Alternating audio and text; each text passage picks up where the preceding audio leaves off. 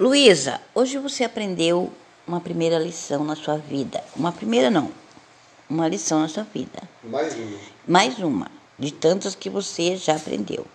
Nunca compre nada por impulso.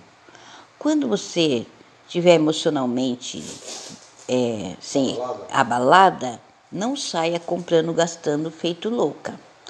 Sabe onde você pode ir? Você pode ir numa cabeleireira, fazer seu cabelo, fazer a unha.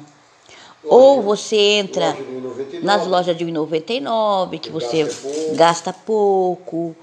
Ou então, não coma, porque não saia para comer, senão você vai comer que nem uma louca. Ou então você vai.